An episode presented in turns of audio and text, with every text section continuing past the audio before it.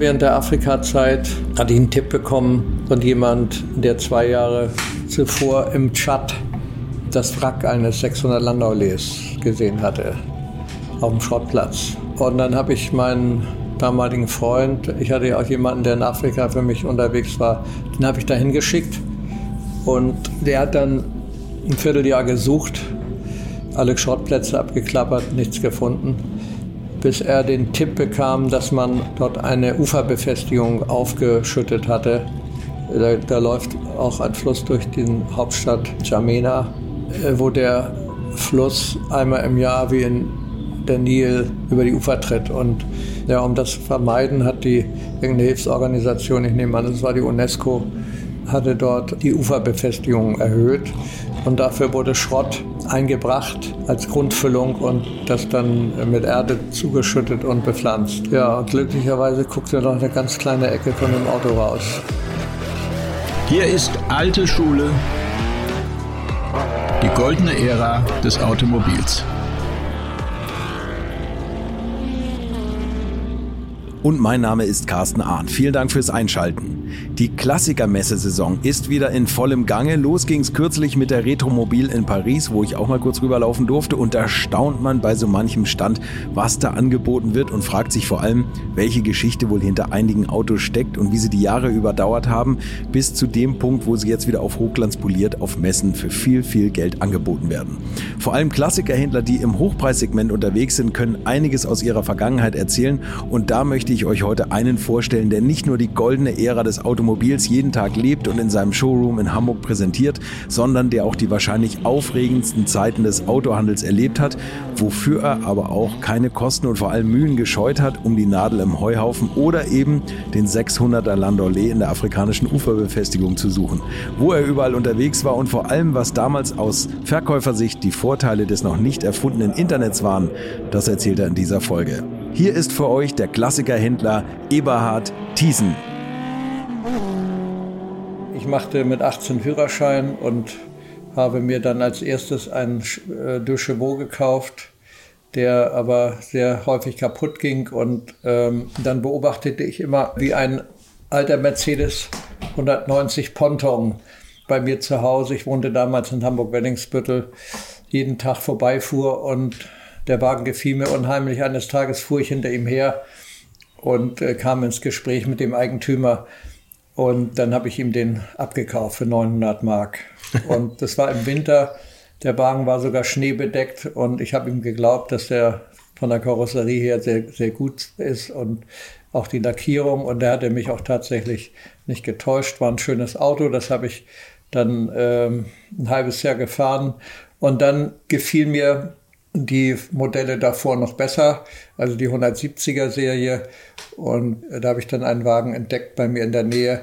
Äh, den fuhr ein alter Mann und der konnte seinen Kopf nicht mehr richtig bewegen, hat einen steifen Nacken und ähm, fragte dann, ob, ob wir tauschen könnten. Das habe ich dann auch gemacht. Und die 170er Mercedes, die wurden dann auch für mich zu einer gewissen, ja, wie soll ich sagen, nicht nur Passion, sondern ich habe die Autos auch äh, dann äh, gehandelt während der Schulzeit. Damals konnte man so einen Wagen noch Ende der 60er Jahre für 300 Mark kaufen. Und ähm, dann habe ich auch äh, an den Wagen selber geschraubt, habe mir so ein gewisses Grundwissen angeeignet. Gott sei Dank hatte ich zwei linke Hände, sonst wäre ich nicht Kaufmann geworden. Naja, der langen Rede kurzer Sinn. Ich stellte dann sehr schnell fest, dass die Ersatzteile knapp wurden für diese Autos oder es sie auch schon nicht mehr gab.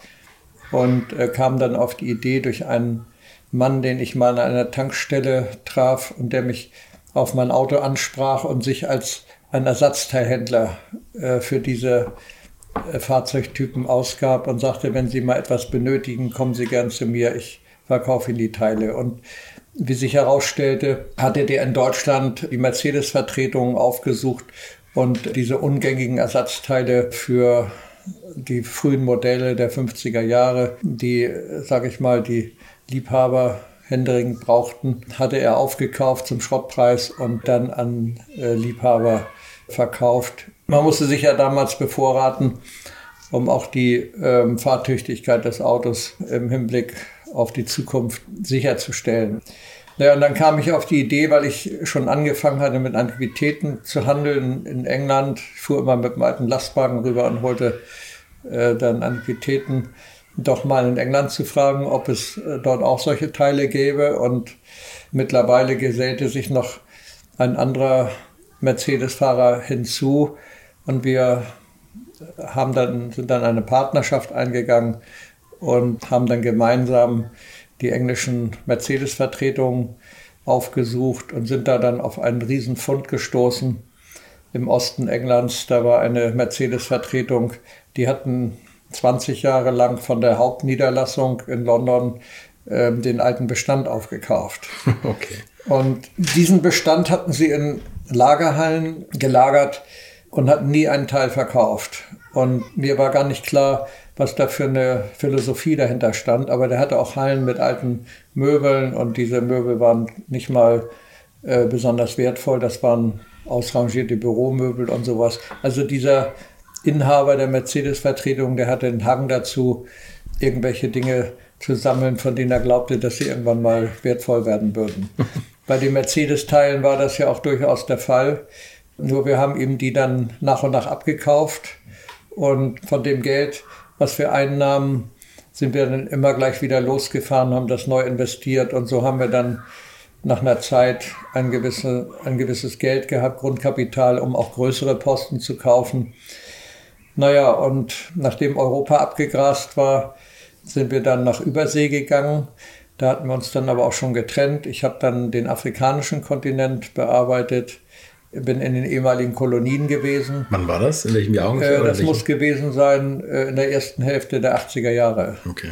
Und da kam ich dann auf, auf die Idee, weil mir auch immer mehr Autos angeboten wurden. Ich habe dann äh, von den Regierungen äh, in den afrikanischen Ländern habe ich dann den alten Fuhrpark gekauft und habe den entweder ausgetauscht gegen einen neuen oder habe eben den, den nur abgekauft. Und das waren im Wesentlichen diese alten 600er Modelle. Hm. Also diese langen, der W100. Ne? Ähm, ja, der ja. W100. Hm. Naja, und diese Autos, die hatten eine Achillesferse, nämlich, dass sie äh, eine Hydraulik hatten, die jetzt nicht nur die Federung betraf, äh, wie bei anderen Autos, sondern das war eine sogenannte Komforthydraulik, die ähm, alle elektrischen Funktionen ersetzten und damit wollte Mercedes damals eine möglichst geräuschlose äh, Bedienung der Fensterheber, der Belüftung und Klimaanlage und aber auch ähm, ja eigentlich alle Kofferraum, ne? Ging auch Kofferraum ne? auch. Das hatte Bosch konstruiert. Die war sehr störanfällig. Da waren Gummidichtungen drin, die über die Jahre porös wurden und dann fing die an zu lecken und der Druck ging dann verloren. Da war ein sehr hoher Druck drauf. Naja, also diese afrikanischen Regierungen, die wurden mit dem Service dieser Autos nicht fertig und ähm, das kam mir natürlich zugute. Ich habe dann die Autos relativ preiswert kaufen können und was mir auch besonders zugute kam, war, dass die Mercedes-Vertretungen sich dort in der Regel mit diesen Teilen eingedeckt hatten. Äh, und sie aber nie benutzt haben. Und um Ihnen nur mal ein Beispiel zu nennen, also ein Fensterheberschalter für die Fahrertür, wo man alle Fenster im, im Auto mit bedienen konnte. Also eine Viererfunktion. Das war so ein Tastenschalter wie bei einem ähm, Harmonium. Mhm. Den konnten sie in eine Zigarettenschachtel reinstecken. Der kostete damals 16.000 Mark. Was? Ja. Und ähm, also die ganze Hydraulik äh, alle Ventile und Zylinder und Verteiler und so, die lagen damals schon in Mitte der 80er Jahre bei 150.000 Mark ungefähr. Okay. Ja. Naja, und ähm, aus diesem Autotausch wurde dann im Grunde genommen auch das Autogeschäft, also ich fing mit Mercedes an, weil ich die Autos aus äh, inwendig kannte natürlich, ich kannte jedes Ersatzteil für die 50er, 60er Jahre Mercedes die musste ich ja oft auch makroskopisch bestimmen können. Wenn der Ersatzteilaufkleber nicht mehr da war, in mhm. Afrika waren das die Ratten, die, die immer gern fraßen. naja, und so habe ich, bin ich in über 20 Ländern gewesen und habe dort äh, sowohl diese Teile gekauft, als auch versucht, äh, von den Regierungen ihre 600er Mercedes äh, zu bekommen. War das für die, war das eigentlich ein Posten, oder? Also ein Gebrauchtwagen irgendwie? Ja, das war eigentlich für beide Seiten gut. Die konnten die Autos nicht mehr warten, da waren einfach hm. keine Fachleute. Hm. Das hatte man nicht bedacht, als man sie kaufte. Und die waren froh, dass sie, die, dass sie dann noch irgendwie etwas Geld für bekamen, die Mercedes-Vertretung für die Teile, die schon seit Jahrzehnten praktisch unverkauft im Regal lagen. Und dann weitete sich das langsam aus auf andere Marken. Ich hatte zwischenzeitlich nochmal mit 30 Jahren äh, meine berufliche Karriere unterbrochen, bin nochmal an die Uni gegangen und habe ein Studium für mittlere neue Geschichte im Hauptfach absolviert und äh, im Nebenfach Kunstgeschichte und Philosophie. Mhm. Und da habe ich mich tatsächlich fünf Jahre komplett ausgeklingt, habe die Firma einem Freund überlassen und das war eigentlich eine sehr schöne Zeit. Das wollte ich immer machen, aber ich hatte, ähm, als ich mein erstes Studium begann, ich hatte also begann, hatte ich ähm, Politologie und Betriebswirtschaft studiert um dann relativ schnell festzustellen, dass man für dieses Im- und Export, was was ich machte, eigentlich kein volles Studium brauchte. Und äh, dann habe ich zwischendurch noch Geologie bis zum Vordiplom gemacht. Da ging es mir um die, auch die Reiselust. Also ich wollte gern in die Erdölgeologie und die Länder bereisen ja, und Erdöl finden und so. Also war auch schon so ein gewisser, stand so ein bisschen gewisser Suchtrieb dahinter. Ich war irgendwie immer auf der Suche nach Dingen, die verschollen waren. Und damals kam mir natürlich zugute, dass es noch kein, kein Internet gab. Das heißt, wenn ein Auto auftauchte, dann waren die Leute eigentlich ratlos und wussten nicht, was war es eigentlich wert. Naja, ich bin dann auch in Südamerika gewesen, habe da nach Oldtimern gesucht, vor allen Dingen in Argentinien. Da war ja mal eine ehemals sehr reiche Oberschicht, hm. die ähm, zwischen den Kriegen vor allen Dingen. Argentinien war der Fleisch- und äh, Weizenlieferant Europas.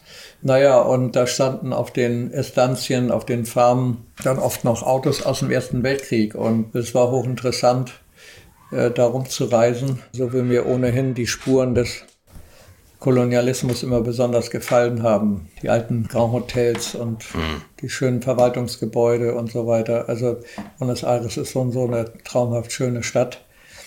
Naja, dadurch äh, vermehrten sich natürlich auch die Kontakte zu allen möglichen Sammlern und Händlern. Und ich bin dann auf die Idee gekommen, aus Russland Autos rauszuholen, aber keiner wusste, wie man das machen konnte. Auch Russland? Also wie sind Sie auf Russland gekommen? Einfach ähm, ja, weil ich von mehreren Leuten gehört hatte, dass in Russland noch Autos waren und äh, ich selber, ich sag mal so, jeder Mensch hat so verpasste Gelegenheiten in seinem Leben im Rückblick zu beklagen. Und eine dieser verpassten Gelegenheiten war ein Mercedes, den ich in Moskau 1977 bereits entdeckte. Und zwar war ich da auf einer Weltreise mit einem Freund und auf der Rückfahrt von, von Tokio waren wir nochmal in äh, Moskau zwischengelandet. Damals war die, die, das Ausgehen oder das sich dort bewegen sehr restriktiv, musste sich immer melden. Und naja, am Tag meiner Abreise nach St. Petersburg machte ich noch einen Spaziergang im Zentrum Moskaus und sah einen bewachten Parkplatz, der von einem hohen Zaun umgeben war und schaute dann da rein und da zeichnete sich die Silhouette eines großen Vorkriegswagens unter einer Plane ab. Und man sah unten auch den Ansatz der Speichenräder. Und da dachte ich sofort, das kann nur ein Mercedes 540 Kompressor sein. da war ein Wärterhäuschen und ich versuchte auf mich aufmerksam zu machen. Der Mann war aber wohl eingeschlafen und ähm, dann fasste ich mir ein Herz und kletterte über diesen drei Meter hohen Zaun, weil das Tor abgeschlossen war. Ja. Das kriegte der mit und äh, bedrohte mich dann gleich, weil er dachte, ich sei ein Einbrecher. Ich habe dann äh, glücklicherweise in meiner Brieftasche ein Foto von meinem 220a Cabriolet zu Hause gehabt. Und äh, dann war er auch beruhigt und ich fragte ihn, ob ich die Plane mal runterheben könne und sagte, ja gut, komm. Ähm, naja, es war tatsächlich ein unglaublich tolles Auto, nämlich ein 540k Spezialroadster, der, wie ich später herausfand, mal dem König von Rumänien gehört hatte und von den russischen Truppen damals mitgenommen war, von dem General, der an der Ostfront, Südostfront den Oberbefehl hatte. Und dann habe ich mit Hilfe einer Frau, die ich in Moskau kennengelernt hatte, ein Jahr lang versucht, das Auto irgendwie rauszubringen. Und mittlerweile hatte ich auch Kontakt zum Eigentümer aufgenommen. Den Kontakt hatte die Frau hergestellt. Das war ein russischer Bildhauer, der also in Moskau auch einige Monumente geschaffen hatte, ganz bekannt war. Und der wollte von mir einen neuen Mercedes 450 SEL haben. Und ich habe hab dann natürlich sofort gesagt, klar, das machen wir. Kostete damals 50.000 Mark. Und es, es ergab sich aber keine Möglichkeit, in zolltechnischer Hinsicht diese Autos zu tauschen. Ach, tatsächlich? Das war das Problem? Ja, das war das Problem. Ich habe es auch über die Botschaft versucht in, in Moskau, die deutsche Botschaft. Da gab es keine Bestimmung für. Da, da fehlten einfach die Paragraphen in der russischen Zollgesetzgebung. Und somit hätte ich ihn rausschmuggeln müssen. Äh, das war mir aber zu heiß und ich musste dann schweren Herzens davon ablassen. Das Auto kam dann 20 Jahre später nur zur Hälfte nach Deutschland, um bei einem namhaften Mercedes-Restaurator verkauft zu werden. Und ich kriegte davon Wind sozusagen. Und naja, der Wagen wurde dann restauriert und als er fertig war, hatte der Eigentümer sich das anders überlegt, wollte ihn verkaufen. Und dann habe ich die Möglichkeit gehabt, den nach Amerika zu verkaufen. So habe ich mir also zu später Stunde nochmal so etwas wie eine Genugtuung verschafft, nicht ganz leer ausgegangen zu sein bei dem Wagen. Was hat er dann gebracht noch? Ähm, 6 Millionen Euro. Ja. Naja, wo wir gerade bei solchen verpassten Gelegenheiten sind, das gleiche ist mir mal in Indien passiert. Und da kann ich dann auch gleich überleiten zu der Initialzündung, die mich dazu brachte, Oldtimer zu suchen. Ich lernte in London einen Mann kennen, der viele Jahre in Indien Autos aufgespürt hatte, bei den Maharajas. Und also da, da waren ja unglaubliche Autos hingekommen. Vor allem Rolls-Royce, Mercedes, aber auch diese Nobelmarken wie Hispano Suiza und Isotta Faschini und Delahaye. Also die, die Maharaja waren ja sagenhaft reich äh, in den 30er Jahren. Und der hatte dort sich ähm, Netzwerk aufgebaut und die Maharajas abgeklappert, denen die Autos abgekauft. Und zu der Zeit war es auch kein Problem, die auszuführen, bis dann irgendeiner ihn angezeigt hat. Und dann wurde der letzte Container nicht mehr äh, freigegeben und man änderte sofort das Ausfuhrgesetz und unterwarf diese Oldtimer dem Passus äh, des indischen Kulturgutes. Ah, okay. Und den Mann, äh, mit dem Mann befreundete ich mich. Und er sagte eines Tages, du, ich weiß noch so viele Autos in Indien, willst du da nicht weitermachen, wo ich aufgehört habe? Ich kann nicht mehr nach Indien reisen, sonst verhaften sie mich. Ich bin damals, habe da auch noch einsitzen müssen, kurze Zeit, und dann haben sie mich ausgewiesen äh, und mir untersagt, nochmal das Land zu betreten. Und dann sagte ich, klar, das reizt mich, gib mir mal die Adressen, die du hast. Naja, und da habe ich dann einige abgeklappert, aber das wichtigste Auto war auch ein 540 Spezialroadster, wie ich ihn in Moskau entdeckt hatte, allerdings mit einer anderen Karosserie von dem, dem berühmten Karossier Erdmann und Rossi in Berlin. Mhm. Das Auto hatte ursprünglich dem äh, König von Nepal gehört und war dann irgendwie nach Indien reingekommen. Und Indien war dann eben auch ganz schwer, ähm, da, die Autos, das war sehr schwer, die Autos da rauszuholen. Naja, und von, von diesem Wagen hatte er mir nur gesagt, der stünde in der Nähe von äh, Delhi, etwa 20 Kilometer entfernt, in einer Werkstatt. Das war die ganze Das war Info. alles, was ich hatte. Und Sie müssen wissen, wenn Sie einen Inder nach dem Weg fragen, wird er Ihnen nie sagen, er weiß es nicht. Das, dann würde er sich schämen, etwas nicht zu wissen. Ja. Er, würde, er würde Ihnen immer irgendeinen Weg weisen. Und so bin ich dann auch tagelang dort rumgeirrt mit meiner damaligen Freundin, bis wir an einem Tag, es war schon, die Sonne ging schon langsam unter, uns einer Werkstatt näherten, die auf einem Hügel lag und man in der Abendsonne in der untergehenden Sonne die Umrisse eines großen Wagens aus der Ferne erkennen konnte. Und je näher wir kamen, umso klarer war mir, dass, dass das das gesuchte Auto war. Das gibt's nicht. Äh, ja, und ich kam dann noch näher Und dann sah ich erstmal, dass der Wagen schon mindestens 10 oder 20 Jahre mit offenem Verdeck draußen gestanden haben musste. Der war also okay. komplett durchgerostet. Ja. Trotzdem war er immer noch unglaublich schön. Und naja, ich habe dann auch die Telefonnummer ausfindig gemacht von dem Eigentümer, der lebte in Südindien, war dann aber eine Woche verreist, äh, wie mir der Werkstattbesitzer sagte. Somit sind wir dann dahin geflogen nach Südindien und haben da eine Woche auf ihn gewartet. Naja, und als er dann kam, haben wir uns auch angefreundet. Aber es war einfach nicht möglich, für keinen Preis dieses Auto ihm abzukaufen. Der wusste den Wert oder der wollte. Na, der ahnte ihn schon. Nicht? Und ich habe ich hab ihm sehr viel Geld geboten. Also da hätte er für den Rest seines Lebens in Indien wie ein Maharaja leben können. Was wäre das so? Zwei Millionen, drei Millionen? Naja, es waren 500.000 Mark damals, aber das war ein unglaubliches Geld. Also viel, ne? Da, die, die Leute verdienten da 10 Mark im Monat. Na, ich hätte da eben auch sofort Abnehmer für gehabt. Das Geld hatte ich selber jetzt auch nicht, aber den Wagen hätte ich dann sonst notfalls auch finanziert. Hm. Aber das war dann eben sozusagen die zweite verpasste Gelegenheit. Haben Sie da damals, also das war in den 80ern? Ja, das war in den 80ern. In den 80ern. Das ist ja immer ein Bankspiel, ob man, wenn man zu viel bietet, dann werden die ja eh misstrauisch, die Leute. Und dann sagen sie, aha, also wenn der schon so viel freiwillig bietet, dann ist der Wagen das zehnfache wert.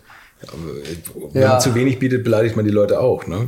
Kriegt man da über die Jahre so ein Gefühl für oder haben Sie, gab es da so Also am besten lässt man den anderen erstmal kommen, natürlich, um ja. mal rauszufinden, was ihm der Wagen bedeutet und ob er auch informiert ist über die mhm. Werte. Ne? Dieser Mann war jetzt durchaus informiert, weil er Verwandtschaft in der Schweiz hatte, die er oft so. besuchte. Okay. Also sehr westwärts orientiert war aber ich habe natürlich auch dann später in Russland ganz viele Autos kaufen können, wo die Leute dachten, das ist gar nichts wert. Also ich sag mal, bevor das Internet dann, wie gesagt, installiert wurde. Haben Sie das schnell realisiert, dass das Internet ein bisschen eigentlich Ihr Geschäft kaputt machen kann? Ja, also das habe ich relativ schnell gesehen. Gut, in den ersten zwei, drei Jahren war es noch nicht so hm. äh, verbreitet, dass man diese Angst haben musste. Und da war es vielleicht auch noch nicht so abzusehen. Aber relativ schnell etablierte sich ja auch ein Markt im Internet, auch abgebildet durch die Auktionshäuser, die zum Teil Online-Auktionen machten, aber auch ihre Ergebnisse veröffentlichten. Ja, für den Verkauf hat das natürlich viel gebracht. Also wir haben früher sehr viel über die Printmedien verkauft und mhm. heute würde ich sagen, gehen 80 Prozent über das Internet weg. Und man wird weltweit gefunden. Ne? Und man wird, genau, man wird weltweit gefunden. Wann, wann war ungefähr so die, der Scheideweg, wo Sie gesagt haben, oh, jetzt sind die Leute doch informiert über das Internet, was Preise anbelangt? Ich würde sagen, so drei Jahre nach, nachdem das Internet entdeckt wurde. Also 2000, Jahrtausendewende? Ja, so oh, ungefähr. Mhm. Okay. Ja, da habe ich auch eigentlich aufgehört mit na gut, ich, ich war noch in, in ein paar Ländern gewesen, aber das ebbte so aus bis 2005 ungefähr. Da hat man dann überlegt, man fährt nicht mehr los, weil, man da auch nicht mehr jetzt die Dornröschen schlafenden Autos hätte aufspüren können. Ne? Mhm. Jetzt gibt es eigentlich nur noch Nordkorea, ne? die auch kein Internet haben. Ja, ja, natürlich gibt es immer noch Länder, äh, wo man eine ganz schlechte Anbindung hat an, an, die, an äh, die Welt und wo die Leute auch nicht reingucken, auch gar nicht wissen, wo sie gucken müssten. Aber das sind dann eben so abgeschottete Länder wie wahrscheinlich der Jemen oder Nordkorea. Und, äh, ja. Ja, äh, und dann kam Russland äh, an die Reihe. Ja. Und Russland bin ich sechs Jahre unterwegs gewesen. Natürlich immer nur alle drei Monate rüber geflogen. Ich hatte da durch Zufall jemanden hier in Hamburg kennengelernt, einen Russen, der aus Russland Motorräder rausholte. Mhm. Und der bot sich dann an, einen Weg zu finden, Autos rauszuholen. Aber zunächst hatte ich mit einem Polen zu tun, einem Arzt in Warschau, der mir erklärte, dass er einen Weg hätte, Autos rauszuholen. Der wollte das Geschäft aber selber machen. Bin da dreimal hingereist und habe ihn ja, aufmerksam gemacht auf die Autos, wie er sein Augenmerk richten sollte. Mhm. Die Russen haben ja gegen Ende des Krieges und dann vor allen Dingen nach dem Zweiten Weltkrieg ähm, alles mitgenommen, was östlich der Oder-Neiße abmontierbar war. Und wie ich später erfuhr, sind diese ganzen Beutefahrzeuge zentral gesammelt worden in einem, einer kleinen Ortschaft nördlich von Moskau. Und da konnten sich dann die Generäle einen Wagen aussuchen. Das führt jetzt zu meiner Suche in Russland, weil da sehr viele Wagen hingekommen sind aus besagtem Grunde. Und dieser, ich komme jetzt nochmal auf den Polen zurück, der schaffte es dann tatsächlich, zwei Autos rauszuholen. Und eines war ein ganz besonderes Auto, nämlich ein 770 Kompressor. Äh, den hatte er dann dort ein paar Tage lang zerlegt, um ihn etwas unkenntlich zu machen. Und an der Grenze hatte er wohl jemanden, den er bestach. In jedem Fall kam er dann mit diesem schon damals sehr wertvollen Auto, was bestimmt anderthalb Millionen Mark wert war, kam er dann nach Warschau. Ich bin dann hingeflogen, habe das Auto angeguckt fand auch einen Käufer dafür und habe ihm dann in Hamburg sein Geld besorgt. Der wusste gar nicht, was ein Scheck ist. Ich übergab ihm dann einen Barscheck, also einen bankbestätigten Scheck. Und dann sagt er, du, äh, ich brauche Geld. Und dann sage ich, ja, wir haben schon ein Konto für dich eröffnet. Da gehen wir jetzt hin zu der Bank und dann äh, legst du den Scheck vor und dann hast du gleich diese eine Million Guthaben da drauf. Das war für den Mann natürlich ein Wahnsinnsgeld. Der verdiente nur 40 Mark im Monat als Arzt in einem Krankenhaus in Warschau. Aber dann lernte ich eben diesen Russen kennen und der baute für mich ein Netz auf von Leuten, die, die, die nach Autos suchten. Und gleichzeitig fand er auch jemanden, der an der Grenze uns behilflich sein konnte. Wir haben viele Autos auch mit einem Antrag beim russischen Kulturministerium rausgebracht. Eigentlich die meisten wurden ganz offiziell rausgebracht, aber manche Sachen eben auch nicht. Ist das dann nur die Gefahr an der Grenze direkt oder muss man auch danach noch irgendwie fürchten, dass da jemand kommt und sich das Auto zurückholen will? Nein, also die Gefahr war in erster Linie die Mafia, die, wenn sie rauskriegte, dass jemand so, so ein Auto rauszubringen gedachte, sofort bei dem waren und nochmal den gleichen Preis, den es gekostet hatte, für sich beanspruchten. Also wenn, wenn die das spitz kriegten, musste man das mit ins Kalkül ziehen, dass, dass da nochmal das gleiche Geld bezahlt werden musste. Wenn man ihn schon gekauft hatte, stand man vor der Entscheidung, entweder ihn abzunehmen, also ihn mitzunehmen, aber dann eben dafür äh. Äh, nochmal den gleichen Preis zu zahlen oder ihn dazulassen. Und aber kein Geld mehr zurückzubekommen. Ne? Ja. ja, ja, natürlich. Ja, entweder oder. Sonst wäre der Wagen verloren gewesen. Aber ich sag mal, die Einkaufspreise waren sehr moderat. Manchmal konnte man es sich auch leisten, das Doppelte zu bezahlen. Da gab es tatsächlich so Mafia-Begegnungen. Und, und, wie stellt man sich das vor, wie im Film? Ja, ich habe zum Beispiel mal an, da traten ja dann auch Sammler an mich heran, die Militärgerät sammelten, also hm. Panzer äh, und alles Mögliche, Halbkettenfahrzeuge, aber auch ähm, andere Militärfahrzeuge. Und die hatten Museen in England, in Amerika, und fuhren auch mit den Panzern. Und ähm, total durchgeknallte Typen. Und gleichermaßen gab es auch Leute, die alte Flugzeuge sammelten. Und da lagen also damals im Raum Murmansk noch sehr viele Flugzeuge in der Walachei, Flugzeugwracks, die abgeschossen waren oder notgelandet waren. Und davon habe ich dann auch einige geborgen bekommen und in Westen verkauft. Also äh, Sie fragten mich eben nach der Geldübergabe. Nach der, nach der Mafia, genau. Also es gab welche, die wollten nichts überwiesen haben, sondern die wollten Bargeld haben. Und ich hatte damals einen Freund in Moskau, der eine Firma hatte. Und dem habe ich dann das Geld geschickt. Und der hat das dann in US-Dollar konvertiert. Ich habe dem dann dafür eine Pauschale bezahlt. Und dann bekam ich äh, zwei Bodyguards und bin mit dem Geld dann zur Übergabestelle gegangen. Da standen dann auch schon die Tieflader. Dann wurde das Geld vorgezählt und verladen.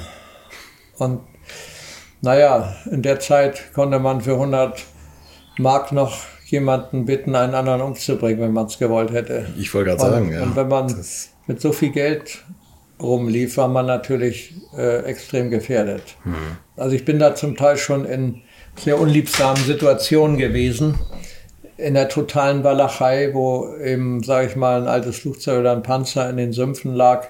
Naja, und dann hatte man manchmal das Geld dabei und wenn die bösartig gewesen wären, hätten sie einen da verscharrt und da hätte nie wieder einer was von einem gehört. Ne? Aber was glauben Sie, was hat Sie da geschützt? Also das Wissen, dass Sie auch wiederkommen würden und dass man damit weiterhin gute Geschäfte machen kann? ja, ich glaube, das war das eine. Das andere war auch meine Menschenkenntnis. Also sicherlich waren die auch an Folgegeschäfte interessiert. Und ich hatte mittlerweile auch in der Branche einen recht großen Bekanntheitsgrad. Also es wäre schon aufgefallen, wenn ich von der Reise nicht zurückgekommen wäre. Und im Nachhinein äh, bin ich sicherlich oft ziemlich leichtsinnig gewesen und habe einen Schutzengel gehabt. Es gab mal eine Situation, wo Sie gemerkt haben, wie jetzt wird's. Ja, haarig. mir war schon in manchen Situationen mulmig und dann habe ich auch gebeten, dass man wieder in die Stadt zurückfährt. Viele der ehemaligen russischen Soldaten hatten dann auch sich Waffen mitgenommen hm. aus ihrem Soldatendienst und fast jeder ist in Russland bewaffnet. Äh, die haben alle ihre Pistole zu Hause liegen. Und ähm, naja, also ich hab, bin aber eigentlich immer mit den Beschaffern sehr gut ausgekommen. Ich habe auch pünktlich bezahlt und manchmal auch vergeblich bezahlt, weil dann der Container auf einmal verschwand. Aber unterm Strich war es eine durchaus lohnende Geschichte gewesen und ich bin halt quer durch die Sowjetunion gereist in die entlegensten Winkel. Man, man hätte es gar nicht für möglich gehalten, wo zum Teil diese Autos hin verschlagen wurden. Ne? Mhm. Und das waren hauptsächlich äh, tatsächlich Autos aus dem Vorkrieg, diese ja. Beuteautos. Ja, ja, na klar. Haben, ja. Das waren Autos aus den 20er, 30er mhm. Jahren. Ich habe sehr viele Horch gefunden, ähm, aber auch Maybach und Mercedes. Sie fahren selber einen Horch, ne? Ja, ich habe mhm. selber einen 853. Mhm. Ist auch ein interessantes Auto. Das habe ich mal 1900 76 bei einem Bauern gefunden.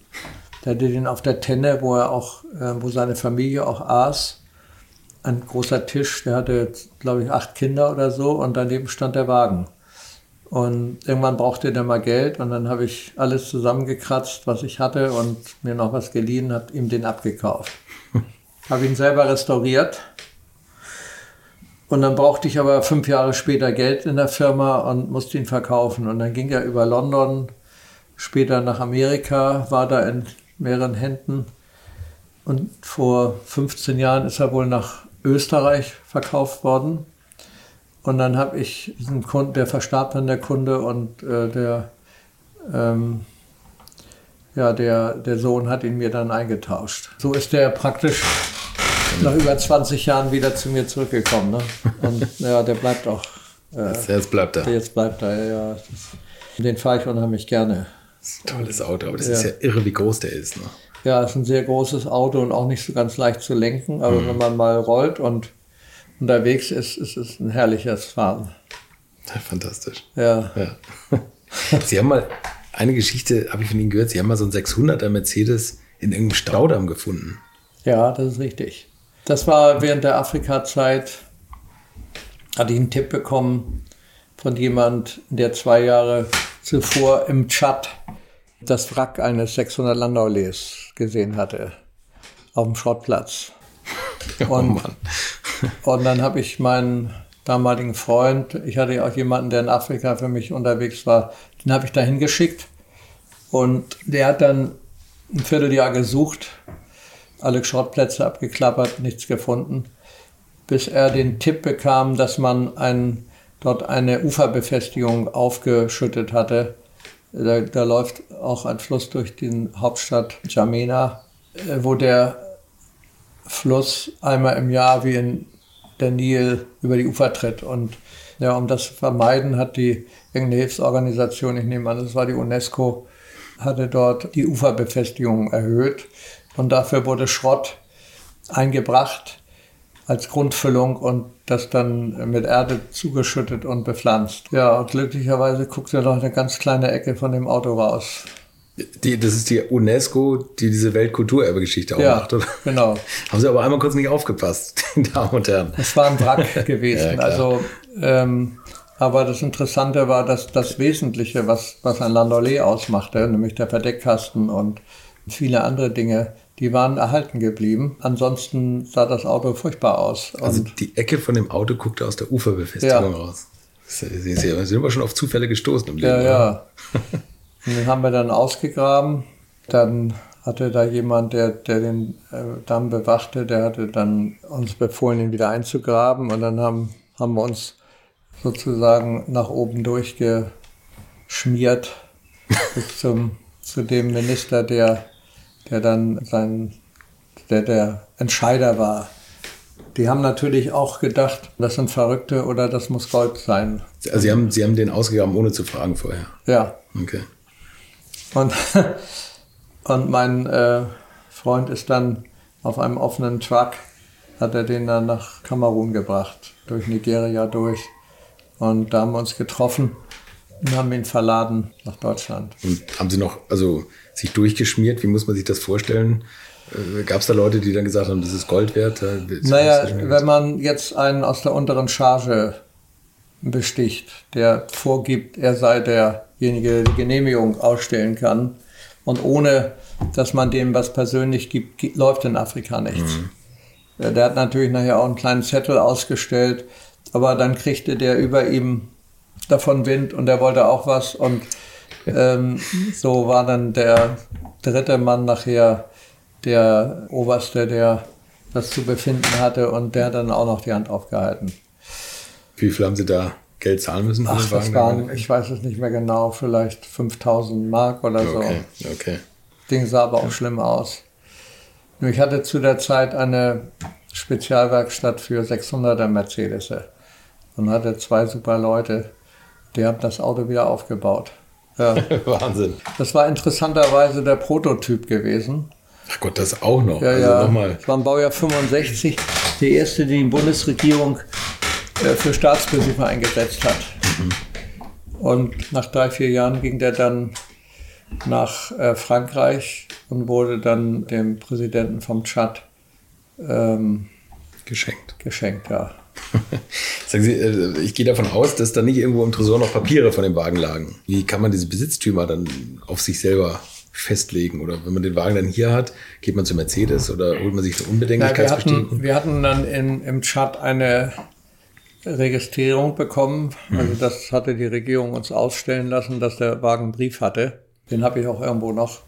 Und mit diesem Brief konnten wir dann in Deutschland nachher, als der Wagen fertig war und mit Zollpapieren konnten wir ihn zulassen. Irre Geschichte, unglaublich.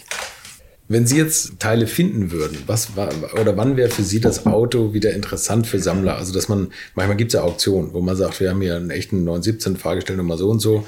Wenn jetzt nur der Rahmen da ist, aber nichts von den ganzen Intarsien, Motor, Getriebe, Lenkrad, was weiß ich was, wo, wo die Fahrer angefasst haben, hat jemals Le Mans oder eine Rennstrecke gesehen. Ist das dann trotzdem ein interessantes Auto oder? Naja, der Rahmen, wenn er die Chassisnummer trägt, ist ja das identitätsstiftende mhm. Bauteil. Mhm. Und äh, wenn Sie einen Rahmen finden mit einer Nummer, dann haben Sie auch die Berechtigung, da wieder ein Auto draus zu bauen. Mhm. Sie können aber nicht ein Auto um ein Getriebe herum bauen oder einen Motor. Das wäre dann schon zweifelhaft. Also um mal ein Beispiel zu nennen, ich habe vor Jahren in Amerika die Überreste des ersten Bugatti Royale ausfindig gemacht. Ui. Das heißt, die habe ich nicht ausfindig gemacht, sondern jemand anders, der mir das aber zutrug, dass dieser Rahmen aufgetaucht sei. Der Bugatti Royale war damals das teuerste Auto der Welt. Das hatte, hatte ähm, Bugatti ähm, vorgesehen für Königshäuser und wirklich die Reichsten der Reichen. Um Ihnen ein Beispiel zu, zu geben für den Preis, wenn ein 540 Kompressor damals zwischen 22 und 27.000 Reichsmark kostete, kostete ein Royal 120.000. Okay. Äh, davon sind sieben gebaut worden, einschließlich eines Prototyps, der verschollen, als verschollen galt. Und dieser Rahmen, äh, Jean Bugatti, der Sohn von Ettore, äh, der das Geschäft dann übernahm und vor allen Dingen auch dieses Auto vorführte bei den in Frage kommenden Leuten, der war mit dem Auto verunfallt. Und äh, dann hatte man diese Chassisnummer in den nächsten Wagen eingeschlagen aus steuerlichen Gründen. Und der Rahmen, der verunfallte Rahmen war dann irgendwann in Amerika gelandet und der Kühler war noch da und der Motor. Der Rest fehlte. Trotzdem war das ein interessantes Projekt weil, weil man eben durch diesen Rahmen auch sagen konnte, das ist das Auto mal gewesen. Mhm. Und wir haben dann mit Hilfe verschiedener Museen, Bugatti-Museen, haben wir dann die ehemaligen Zeichnungssätze zusammensuchen können. Also die einen hatten die Sätze, die anderen die. Und so haben wir praktisch dann eine neue Hinterachse gebaut, ein neues Getriebe. Eine Lenkung fand sich dann irgendwo in England an und es tauchte auch die verunfallte Vorderachse in Neuseeland auf. Das gibt's nicht. Äh, ja, und so haben wir dann das Auto nach und nach komplettiert und wir wussten, dass da eine Packard-Karosserie drauf war. Also Bugatti war das Geld ausgegangen damals und für das erste Auto kaufte er dann einen Packard, schnitt den in der Mitte auseinander, verbreitete die, die Karosserie und setzte die auf den Royal drauf. Mhm. Und wir haben dann auch so ein Auto gekauft, haben da genau das gleiche gemacht. Und naja, das Auto fährt heute wieder und ist eben, sage ich mal, der siebte Royal, der wieder zum Leben gab. erweckt wurde. Und das ist durchaus dann auch berechtigt zu sagen, ähm, das ist der Wagen, äh, weil das Chassis, das ist eben das wesentliche Teil, auch original ist. Ne? Was wird der Wagen jetzt bringen oder was hat er? Kann man schwer sagen. Also ein Royal hat mal den höchsten Preis erzielt. Es gibt ja nur sechs Stück und glaube VW hat einen. Äh, dann stehen zwei im Schlumpfmuseum in Wühlhausen, einer in Amerika äh, oder zwei in Amerika. Und also ich weiß nicht genau, wo alle sind. In jedem Fall ähm, werden sie nicht so oft verkauft. Nee, aber es ist einer verkauft worden, das muss 87 gewesen sein etwa. Also in dem Jahr, als Bugatti starb, da war eine Auktion in Monte Carlo, genau. Und da erzielte, erzielte so ein Auto 14 Millionen D-Mark. 87. 87, ja. Und ein GTO, glaube ich, 12 Millionen. Also der lag drunter. Und man kann nur mutmaßen, was so ein Auto heute bringen würde. Hm. Ja, das ist eben auch ein sehr mythenumranktes Fahrzeug und äh, Bugatti galt zwischen den Kriegen auch als eine der feinsten Marken.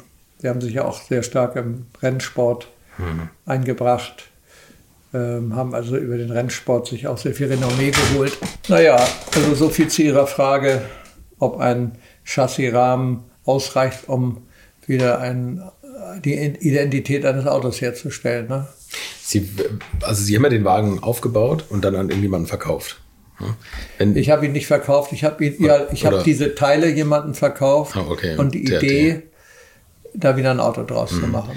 Wenn, wenn der jetzt auf Sie zukäme und sagt, Mensch, ich würde gerne das Auto verkaufen, was ja meistens in den Kreisen selten der Fall ist, aber manchmal kommt doch so ein Wagen auf den Markt. Ja. Wie würden Sie den, wie würden Sie den verkaufen? Also ich könnte ihn im Moment nicht bewerten, äh, muss ich mal vorweg sagen. Hm. Aber ich würde ihn natürlich nicht inserieren, sondern ich würde ihn ausgesuchten Sammlern anbieten, die Fahrzeuge äh, in ihrem privaten Fuhrpark oder auch Museum haben, die oder einer Stiftung, die dieses Karat, diese Karätigkeit haben.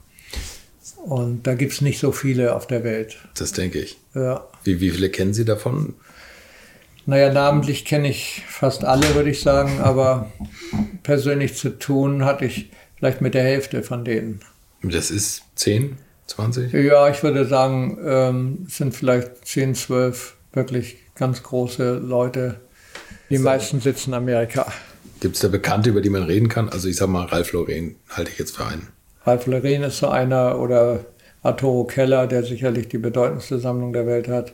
Der mhm. lebt zum Teil in Mexiko und zum Teil in Kalifornien. Das Museum ist in Kalifornien. Und die Sammlung hat einen Wert von, sagen Sie es, Weit über eine Milliarde, würde ich sagen. Ich wollte gerade sagen, es sind nicht mehr Millionen. Ne? Ja, ja. Wie, wie kommt man zu so viel? Wie viele Autos stehen da? Vielleicht 300. Eine Milliarde. Hm. Ja, es ist, hm. ist äh, eine.